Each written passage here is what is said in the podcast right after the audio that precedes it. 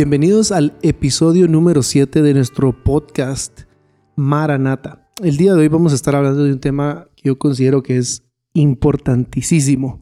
Yo creo que este es uno de los temas a los cuales más tenemos que eh, poner atención porque son siete batallas. Ese es el título de este, de este podcast, son las siete batallas en el corazón del hombre.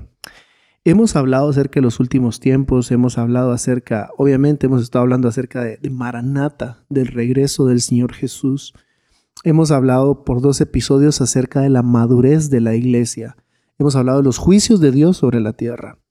Y ante los juicios, ante la madurez, ante el llamado a la madurez de la iglesia, ante el llamado a la madurez personal como parte de la iglesia, hay siete cosas que nosotros vamos a comenzar a, a ver o siete dinámicas, siete batallas con las cuales vamos a estar lidiando constantemente. Así que yo considero que este tema es un tema que revisar las notas, que por cierto están en pantalla, también están en la descripción de este podcast, están en la descripción de este video. Pero creo que son siete cosas que tenemos que ir constantemente a, a revisar, platicar con el Espíritu Santo, ver en dónde estamos parados, y, constantemente evaluar nuestras vidas porque nos vamos a ver, nos vamos a ver envuelto en estas batallas y dependiendo de cómo nos estamos alimentando de él, de esa manera vamos a, a responder también.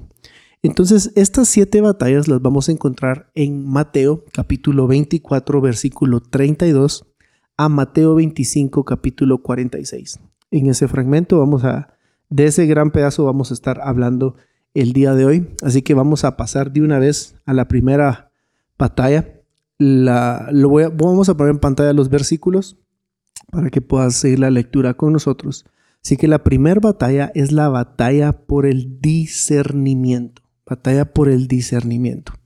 Mateo 24, 32 al 35, en la parábola de la, de la higuera. Así que vamos a leerla. Esta parábola nos habla de la batalla que vamos a librar constantemente por mantenernos como personas maduras. Y dice, y de la higuera aprended la parábola. Cuando su rama ya se pone tierna y echa las hojas, sabéis que el verano está cerca. Así también vosotros cuando veáis todas estas cosas, sabed que Él está cerca a las puertas. En verdad os digo que no pasará esta generación hasta que todo esto suceda. El cielo y la tierra pasarán, mas mis palabras no pasarán. Ok, entonces esta primera batalla ah, eh, que habla acerca, la, la, batalla del discernimiento, eh, es un llamado a que conozcamos la temporada. Aquí en la parábola de la higuera estamos viendo cómo habla de que cuando la rama está tierna, y comienza a echar hojas, ya se sabe qué temporada se está entrando y ya se sabe de qué temporada se está saliendo.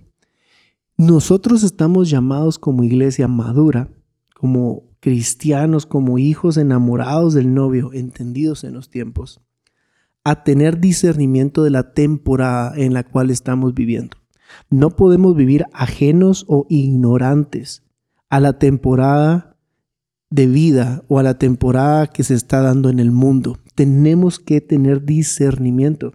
Y por eso esta parábola liguera está hablando de cuando la rama está tierna, ya sabes en qué temporada estás. No sabemos exactamente en qué día va a dar su flor, pero sabemos de que estamos llegando a una temporada, a la temporada que va a producir algo. Y acá dice que se pone tierna y echa las hojas. Sabéis que el verano está cerca. Se sabe que algo está por suceder. Y esto es bien importante. Estamos llamados a pelear por discernimiento. La palabra constantemente habla que pidamos por sabiduría, por discernimiento, por revelación, por ser entendidos en los tiempos. Así que esta, este discernimiento nos va a llevar a caminar en una madurez, la madurez a la cual Él nos está llamando. Y por eso dice en el versículo 35, el cielo y la tierra pasarán, mas mis palabras no pasarán. Todo en esta tierra es pasajero, pero sus palabras y el reinado de Cristo va a ser para siempre. Que nuestra oración sea, Yo quiero ser entendido en los tiempos. Yo quiero tener discernimiento de la temporada en la cual estamos viviendo. ¿Por qué? Porque si vivimos ignorantes a la temporada que estamos viviendo, es muy fácil que no vayamos a vencer en la segunda batalla del corazón del hombre. Entonces, la segunda batalla es batalla por los mensajeros. Este está en Mateo 24, 36 al 41. Y en un momento las vamos a comenzar a, conectar porque están completamente conectadas, van una de la mano con la siguiente. El versículo 36 dice, pero de aquel día y hora nadie sabe, ni siquiera los ángeles del cielo, ni el Hijo, sino solo el Padre. Porque como en los días de Noé, así será la venida del Hijo del Hombre. Pues, versículo 38, pues así como en aquellos días antes del diluvio estaban comiendo y bebiendo, casándose y dándose en matrimonio, hasta el día en que entró Noé en el arca. Y no comprendieron hasta que vino el diluvio y se los llevó a todos. Así será la venida del Hijo del Hombre. Entonces estarán dos en el campo, uno será llevado y el otro será dejado. Y el versículo 41 dice, dos mujeres estarán moliendo en el molino, una será llevada y la otra será dejada. Entonces en el versículo 36 dice, pero el día y la hora nadie sabe. Esto no está descartando que no podamos saber el cambio de temporada. La primera batalla es una batalla por discernimiento de la temporada que nos ha tocado vivir. La tenemos que conocer. Tenemos que tener entendimiento, discernimiento, conocer las señales de los tiempos para saber en qué temporada estamos. Cuando entendemos esa temporada, nos vamos a poder convertir en mensajeros eficientes como lo fue Noé en su temporada. Pero entendamos que dice, el día y la hora nadie lo sabe, ni los ángeles, ni siquiera el Hijo, solo el Padre. No sabemos exactamente el día, no sabemos exactamente cuándo Él va a regresar, pero tenemos que conocer la temporada. Y, y repito, conocer la temporada nos activa como mensajeros eficientes. Noé era un mensajero eficiente. Que le hayan escuchado o no le hayan querido escuchar, y no hayan querido atender al llamado que él estaba haciendo, eso no tiene nada que ver con que si él era o no era un mensajero bueno o un mensajero que estaba hablando a tiempo. Él estaba hablando a tiempo porque conocía la temporada. La respuesta de las personas no fue la que hubiera él querido tener y por eso es de que dice acá que se quedaron, se los llevó el diluvio, dice que estaban comiendo, viviendo y casándose, estaban viviendo la vida como se les daba la gana. Y el día que él entró en el arca, vino el diluvio y se los llevó a todos. Así será la venida del Hijo del Hombre. Entonces, los mensajeros, nosotros estamos llamados a ser mensajeros. Y es una batalla que vamos a tener que eh, constantemente estar hablando con el Espíritu Santo y, y pedirle, Espíritu Santo, ayúdame a ser un mensajero eficiente en mi generación. Y seguramente el Espíritu Santo te va a decir, ok, vas a ser un mensajero eficiente, pero necesito que seas entendido en los tiempos. Necesito que tengas discernimiento para que seas efectivo a la hora de dar el mensaje. Ahora, un mensajero que ya entendió en qué temporada está, hay una cosa que se va a despertar en ese mensajero. Y eso nos lleva a la tercera batalla del corazón del hombre, y es la batalla por mantenerse despiertos. Batalla por mantenernos despiertos. Mateo 24, versículo 42 al 44. Aquí vamos a encontrar la tercera batalla. Dice, por tanto, velad, porque no sabéis en qué día vuestro Señor viene. 43. Pero comprended esto si el dueño de la casa hubiera sabido a qué hora de la noche iba a venir el ladrón, hubiera estado alerta y no hubiera permitido que entrara en su casa. Por eso también vosotros, aquí está la exhortación, estad preparados, porque a la hora que no pensáis, vendrá el Hijo del Hombre. Entonces, Esta tercera batalla es, una, es un llamado, es una batalla que se va a librar en nuestro corazón todos los días y es a velar. Esta tercera batalla es algo con lo cual vamos a batallar constantemente. Tenemos que entender de que tenemos que ceñir nuestros lomos, tenemos que ceñirnos con la verdad, tenemos que estar listos, tenemos que estar preparados lo que nos va a llamar o nos va a empujar a estar preparados es saber la temporada en que estamos viviendo. El saber la temporada que estamos viviendo nos activa como mensajeros eficientes, como mensajeros entendidos. Y ahora un mensajero entendido lo único que puede hacer es prepararse, es estar alerta, es ceñirse con la palabra de Dios, para que cuando dé el mensaje comience a hablar desde la perspectiva o desde el punto de vista de un entendido, de una persona con discernimiento, que se está preparando como un mensajero eficiente en su generación, porque entiende la temporada que le ha tocado vivir. Y, y esta parábola repite que no sabemos el día, no sabemos la hora exacta, pero nos invita, nos invita a estar preparados. Vamos a pasar a la cuarta batalla del corazón del hombre. Y la cuarta batalla es una batalla por el liderazgo. Esta la encontramos en Mateo 24, versículo 45 al 51. Y es la parábola del siervo fiel y del siervo infiel, o el siervo fiel y el siervo no prudente, dice otra versión. Versículo 45 dice, ¿quién es pues el siervo fiel y prudente? a quien su señor puso sobre los de su casa para que les diera la comida a su tiempo?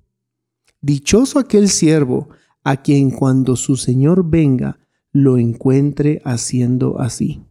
De cierto os digo que lo pondrá sobre todos sus bienes, pero si aquel siervo es malo y dice en su corazón, mi señor tardará, y empieza a golpear a sus consiervos y come y bebe con los que se emborrachan, versículo 50, vendrá el Señor de aquel siervo en el día que no lo espera y a una hora que no sabe, y lo azotará severamente y le asignará un lugar con los hipócritas.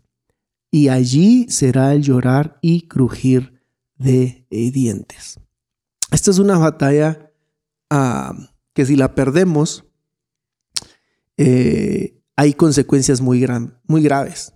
La consecuencia está aquí en el versículo 51. Dice que lo azotará severamente, le asignará un lugar con los hipócritas y encima de todo, en ese lugar será el lugar de llanto y de crujir de dientes. Es, muy grave el vivir nuestra vida creyendo que esto no es una realidad. Ahora, Dijimos que la primera batalla es discernimiento, entender, la temporada. El entender la temporada nos activa como esos siervos, como esos mensajeros, perdón, como Noé. El mensajero se prepara, el mensajero se alista, el mensajero ciñe sus lomos. ¿Para qué? Precisamente para esta parábola del siervo fiel y del infiel. Para que cuando dé de comer a otros, lo dé de una manera adecuada. Pues lo dice aquí en el versículo 45.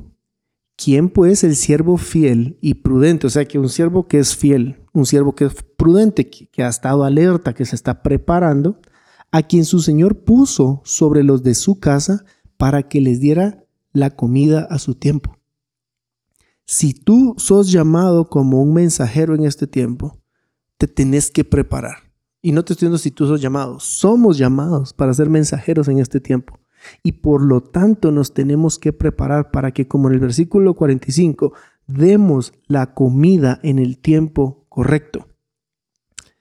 El que lo hace, hay una promesa, el versículo 46 dice, dichoso aquel siervo a quien cuando su Señor venga lo encuentre haciendo así. A ese lo pondrá por sobre, por sobre todos sus bienes. El que no está dando de comer de manera correcta, el que está dando de comer algo que no tiene nada que ver, están dando, porque podemos alimentarnos de comida chatarra o nos podemos alimentar de la carne, de la palabra de Dios. El que está dando de comer chatarra, el versículo 48 dice que es un siervo malo. Es aquel que en su corazón dice, ah, el Señor va a venir después. Yo creo que hay que dar de comer esto, hay que hablar de esto. Cuando, están, cuando el, el, mensajero entiende la temporada, comienza a proclamar como esos, eh, esos eh, centinelas, como los que estaban parados en, en, las murallas anunciando al pueblo, ya viene, nos vienen a atacar, viene, eh, viene el enemigo, prepárense. Esa es nuestra tarea. Eso es ser un, un siervo fiel, como habla esta, esta parábola lo cual nos lleva al siguiente capítulo. Así que si tienes tu Biblia por ahí, aunque igual vamos a, ponerlo aquí en pantalla, Mateo 25, versículo 1 al versículo 13, vamos a, ver acá la, la, quinta batalla, que es la batalla por la intimidad. Y esto hemos hablado en ocasiones anteriores, de las diez vírgenes, las cinco que eran sabias, las cinco que eran eh, imprudentes. Y, esta batalla por la intimidad es una batalla que también se libra todos los días de nuestra vida. Todos los días tenemos la oportunidad de apartarnos con Él, de buscar esa intimidad, de, tener esa, esa relación, esa comunión con el Padre, con el Hijo y con el Espíritu Santo. Y en intimidad dejar que nuestras lámparas se llenen de aceite. Pero leamos la mejor. Mateo 25.1 dice, entonces el reino de los cielos será semejante a diez vírgenes, que tomando sus lámparas salieron a recibir al novio. Cinco de ellas eran insensatas y cinco eran prudentes, porque las insensatas, al tomar sus lámparas, no tomaron aceite consigo, pero las prudentes tomaron aceite en frascos junto con sus lámparas. Al tardarse el novio, a todas les dio sueño y se durmieron. Pero a medianoche se oyó un clamor. Aquí está el novio, salid a recibirlo. Entonces todas aquellas vírgenes se levantaron y arreglaron sus lámparas. Y las insensatas dijeron a las prudentes, Dadnos de vuestro aceite, porque nuestras lámparas se apagan. Pero las prudentes respondieron, No, no sea que no haya suficiente para nosotras y para vosotras. Id más bien a los que venden y compran para vosotras. Y mientras ellas iban a comprar, vino el novio y las que estaban preparadas, esta palabra ha aparecido en todo momento, entraron con él al banquete de bodas y se cerró la puerta. Versículo 11. Después vinieron también las otras vírgenes diciendo, Señor, Señor, ábrenos. Pero respondiendo él dijo, en verdad os digo que no os conozco. Y aquí viene otra palabra que ha aparecido bastantes veces y dice, velad, pues, porque no sabéis ni el día, ni la hora.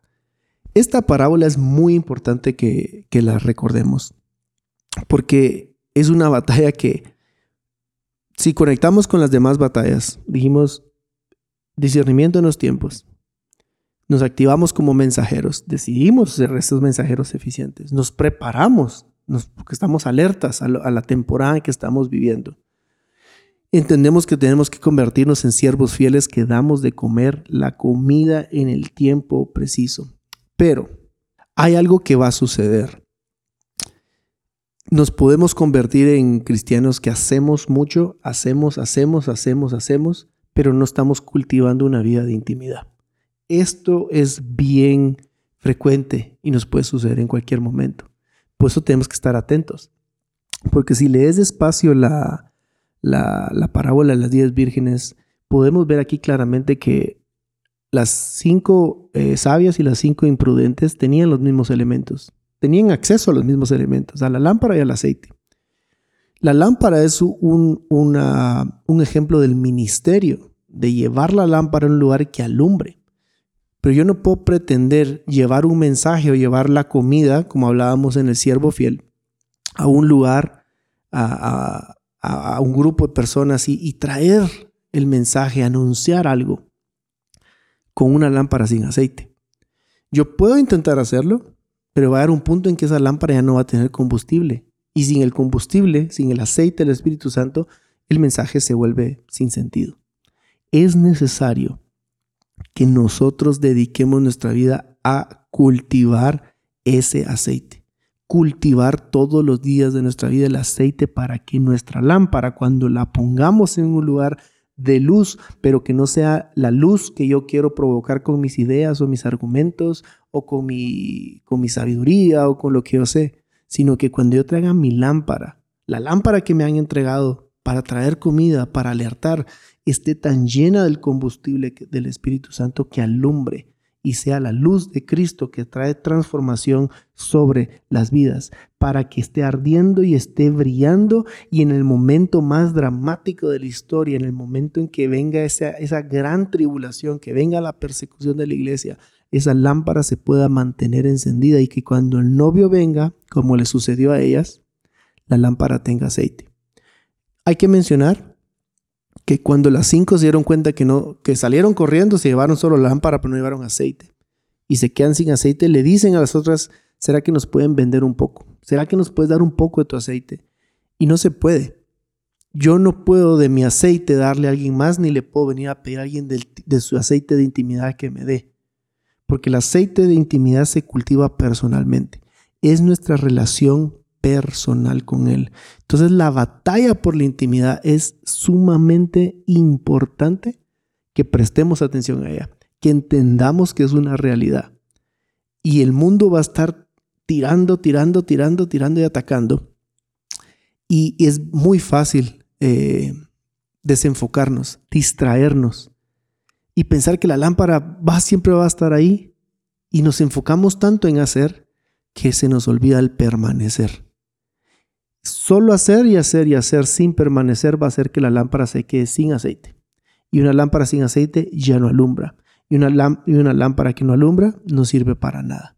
Necesitamos el aceite de la intimidad. Esa fue la batalla número 5. Vamos a leer la número 6.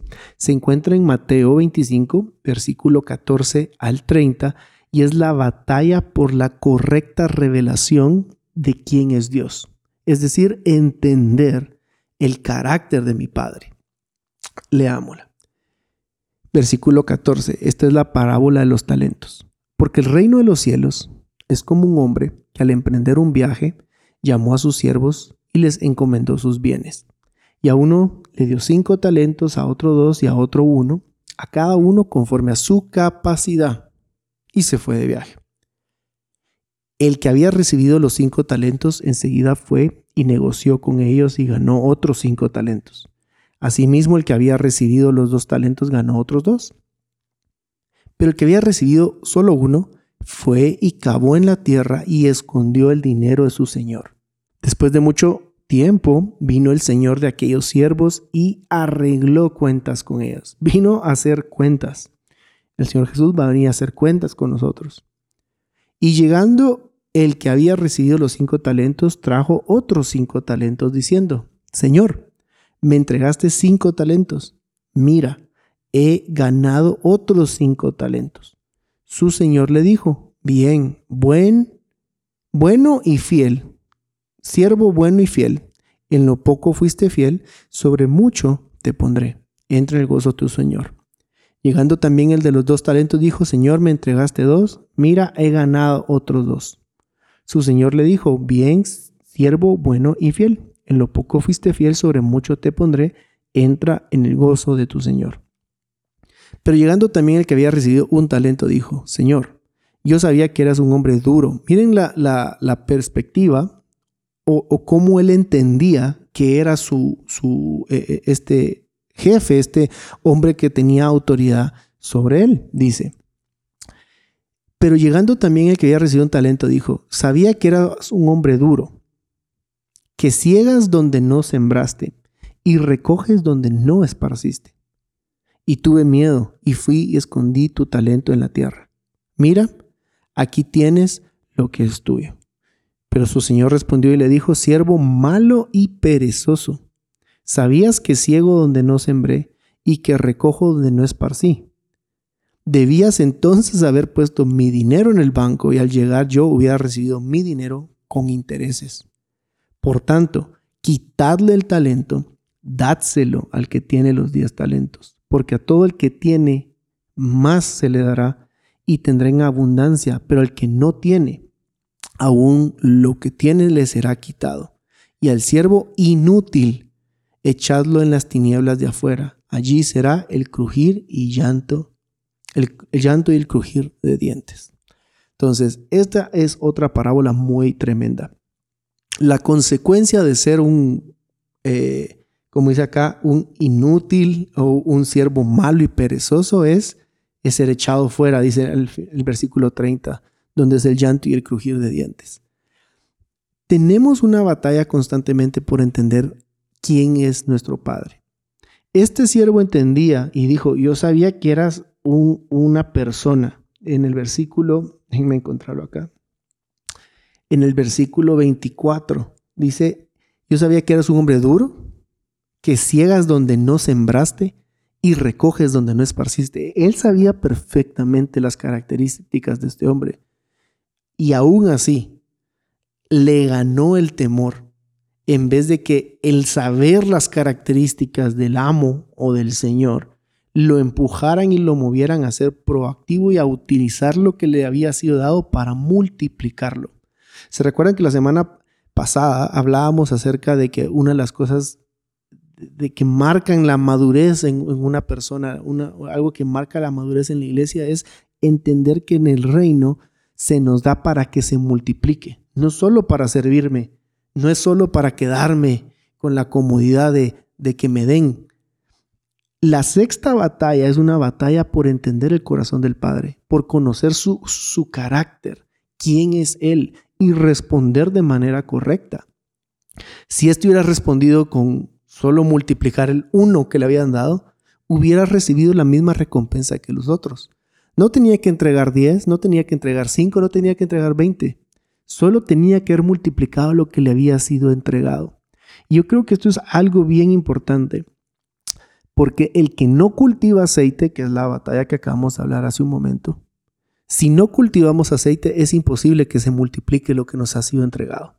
El que no cultiva aceite se queda sin ganas, se cansa, se desespera, su lámpara no brilla y como no brilla, no alumbra a otros y otros no pueden comer ni beber de lo que se le ha sido entregado y, por, y el resultado es un siervo inútil, perezoso, ¿qué otra palabra usa acá? Malo, que conociendo al amo no hizo lo que debía hacer. Y este es, eh, eh, es algo que tenemos que constantemente pensar. Señor, preguntarle al Espíritu Santo que mostrame, revelame quién eres tú. ¿Quién eres tú como Padre? ¿Quién eres tú como Rey? Yo quiero entender a Jesús como novio, como rey, como juez, y que esas características de Él te empujen, te muevan a multiplicar lo que Él te está dando. Y no estoy hablando de una multiplicación material, estoy hablando de que el mensaje que vas a dar, porque sos, repasando las batallas, sos entendido en los tiempos, hay discernimiento, te querés mover como un mensajero, por lo tanto te preparas.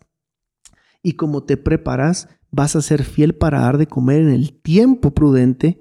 Y para dar de comer en el tiempo prudente tienes que cultivar en la intimidad ese aceite para que ese aceite alumbre y cuando alumbre se multiplique lo que el Señor te ha dado. Pero Él, Él quiere que caminemos en esa fidelidad. Si nos está llamando como mensajeros en esta generación, tenemos que ser fieles con lo que nos ha entregado y dar cuentas correctas, porque aquí dice, que Él vino a hacer cuentas y va a hacer lo mismo en el día que Él regrese. Y pasemos a la última batalla, la batalla por el segundo mandamiento. Esta se encuentra en Mateo 25, 31 al 46. Eh, y dice en Mateo 25, 31, el título en la traducción que tengo aquí es el juicio final. Dice, pero cuando el Hijo del Hombre venga, su gloria y todos los ángeles con él, entonces se sentarán, se sentará en el trono de su gloria, y serán reunidas delante de él todas las naciones, y separará a unos de otros, como el pastor separa las ovejas de los cabritos. Y pondrá las ovejas a su derecha y a los cabritos a su izquierda. Entonces el rey dirá a los de su derecha, venid, benditos de mi Padre heredad del reino preparado para vosotros desde la fundación del mundo. Porque tuve hambre y me diste de comer, tuve sed y me diste de beber, fui forastero y me recibisteis, Estaba desnudo y me vestisteis, enfermo y me visitasteis, en la cárcel y, venisteis a mí. Entonces los justos le respondieron diciendo, Señor, ¿cuándo te vimos hambriento y te dimos de comer, o sediento y te dimos de beber? ¿Y cuándo te vimos como forastero y te recibimos, o desnudo y te vestimos? ¿Y, ¿Y cuándo te vimos enfermo o en la cárcel y venimos a ti? Respondiendo el rey les dirá, en verdad os digo que cuando lo que en cuanto lo hiciste a uno de estos hermanos míos, aun a los más pequeños, a mí lo hicisteis. Entonces dirá también a los de su izquierda, apartados de mí. Y aquí hay una palabra bien fuerte para ellos, malditos, al fuego eterno que ha sido preparado para el diablo y sus ángeles. Porque tuve hambre y no me diste de comer, tuve sed y no me diste de beber. Fui forastero y no me recibiste, estaba desnudo y no me vestisteis, enfermo y en la cárcel y no me visitasteis. Entonces ellos también respondieron diciendo, Señor, ¿cuándo te vimos hambriento o sediento, o como forastero, o desnudo, o enfermo, o en la cárcel, y no te servimos? Él entonces les responderá diciendo, En verdad os digo que cuando no lo hiciste a uno de los más pequeños de estos, tampoco a mí lo hicisteis. Y estos irán al castigo eterno, pero los justos a la vida eterna. Eh, esta es una eh, um, parábola, una enseñanza muy, muy directa y muy fuerte. Y está hablando de que cuando amamos a nuestro prójimo, cuando amamos a un hermano, cuando le damos de comer, cuando lo vestimos, cuando estamos ahí pendientes, es como que se lo hubiéramos hecho a él. En, el, en este, eh, en el último tiempo, una gran batalla que se va a librar en el corazón del hombre es el amor propio, el egocentrismo, el que se haga mi justicia, lo que yo considero correcto, lo que yo digo que tiene que ser. Y eh, mi propia justicia, mi amor propio no tiene nada que ver con lo que el Señor quiere que vivamos en este tiempo. Él está hablando aquí que en este, de hecho en esta traducción dice el juicio final. Él en ese juicio final se está hablando de que el punto central que él está hablando es qué tanto amamos y servimos a los demás. En la medida que lo hayamos hecho es como que se lo hubiéramos hecho a él. Y ese es el parámetro que él toma para decirle a uno, vos te vas a la de azufre y a los otros les dice, entra a descansar. Hereda el reino preparado para vosotros desde la fundación del mundo. Benditos de mi Padre. Ese es el parámetro que él toma. Pero hay que entender aquí algo, que el segundo mandamiento, que en Mateo 12, 28, eh, versículo 30 dice, ama a tu Dios con todo lo que piensas, con todo lo que eres y con todo lo que vales. Esta es la traducción lenguaje actual. Y el segundo mandamiento en importancia es, cada uno debe amar a su prójimo como a sí mismo. Ningún otro mandamiento es más importante que estos dos. Entonces, tenemos que entender que es necesario que en este tiempo amemos a nuestro prójimo. Y no solo de labios, sino que con acciones. Pero yo no puedo amar a mi prójimo si no me amo a mí mismo, porque aquí dice, cada quien ame a su prójimo como se ama a sí mismo. Ahora, esto no se está hablando de un amor egocéntrico en el cual yo soy lo uno y lo más importante. Yo me logro amar a mí mismo en la medida que entiendo cuánto el Padre me ama a mí. Yo necesito, por eso, que la batalla número 6, que es la batalla por entender quién es el Padre, así como Él es un maestro, Él es un Señor, es un amo que, que va, va a cosechar donde no sembró y que Él viene a, a, a, traer y a hacer cuentas. También al mismo tiempo es un Padre amoroso, es un Padre que se deleita en nosotros. Y cuando yo entiendo cuánto Él me ama a mí, comienzo a entender ese amor del Padre y yo digo, wow, Él me ama a mí. Y es la única manera que me va a hacer a mí cambiar mi mentalidad acerca de mi identidad, verme cómo Él me mira, por qué Él me ama y comienzo a amar la imagen de Cristo que ha sido formada en mi vida, lo cual me lleva a poder amar a mi prójimo. Pero me gusta mucho de que esto está al final de Mateo 25, porque si esto hubiera sido la primera batalla de amar y hacer acciones a las personas, servirlos, amarlos, darles, cuidarlos. Quizá lo más seguro como buenos seres humanos es que nos quedaríamos en las acciones buenas y todo lo demás nos olvidaríamos. Porque si hacemos, si hacemos acciones buenas, amamos a nuestro prójimo, pero no estamos eh, cultivando aceite, si no estamos dando de comer en tiempo correcto, si no estamos buscando tener discernimiento, si no nos estamos preparando, por mucho que hagamos, le vamos a decir, Señor, Señor, yo hice esto, yo sané enfermos, yo serví, yo amé, y Él me va a decir, apártate de mí, yo a vos no te conozco. Por eso es que esta última batalla la tenemos en este listado como número 7. No quiere decir que no tenga importancia, pero el amar a mi prójimo va a ser un resultado de entender quién es el Padre. Entonces, para recapitular y finalizar, te las voy a leer para terminar y puedes ir a las notas y, y leer los versículos, leer las parábolas y estudiar más. Batalla por el discernimiento, batalla por los mensajeros, como en los días de Noé, batalla por mantenernos despiertos, mantenernos preparados, batalla por el liderazgo, batalla por la intimidad, batalla por la revelación correcta de Dios y batalla por mantener o perseguir el segundo mandamiento. Entonces, estas son las siete batallas, siete cosas que todo el tiempo tenemos que estar platicando con el Espíritu Santo, ponernos a cuentas con Él, ver en qué área estamos flaqueando y seguir empujando. Eh, yo estoy seguro que somos una generación llamada en este tiempo para ser mensajeros prudentes, que están alertas, que han de comer en el tiempo correcto, que priorizan el aceite, que entienden y se meten a interceder y hablar con el Espíritu Santo para que traiga un espíritu de sabiduría y revelación en el conocimiento de la persona de Cristo, saber quién es Cristo, su carácter, para poder entender su amor y poder amar a los demás. Entonces, todas están conectadas y te animo a que lo leas, lo leas despacio, eh, que tengas un tiempo de, de platicar con el Señor y, decirle, Señor, en qué área, en qué, en cuál de estas batallas yo en serio estoy perdido.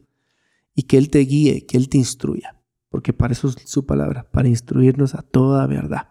Así que que Dios te bendiga. La otra semana estaremos eh, hablando en nuestro último episodio de esta serie Maranata. Vamos a hablar de Israel. ¿Por qué es importante Israel en todo esto que hemos estado hablando? ¿Qué, qué rol juega Israel en todo esto que hemos hablado? ¿Por qué es importante conocer de Israel? ¿Por qué es importante bendecir y orar por Israel? pero eso será la próxima semana. Así que esperamos que este podcast haya sido de bendición para tu vida.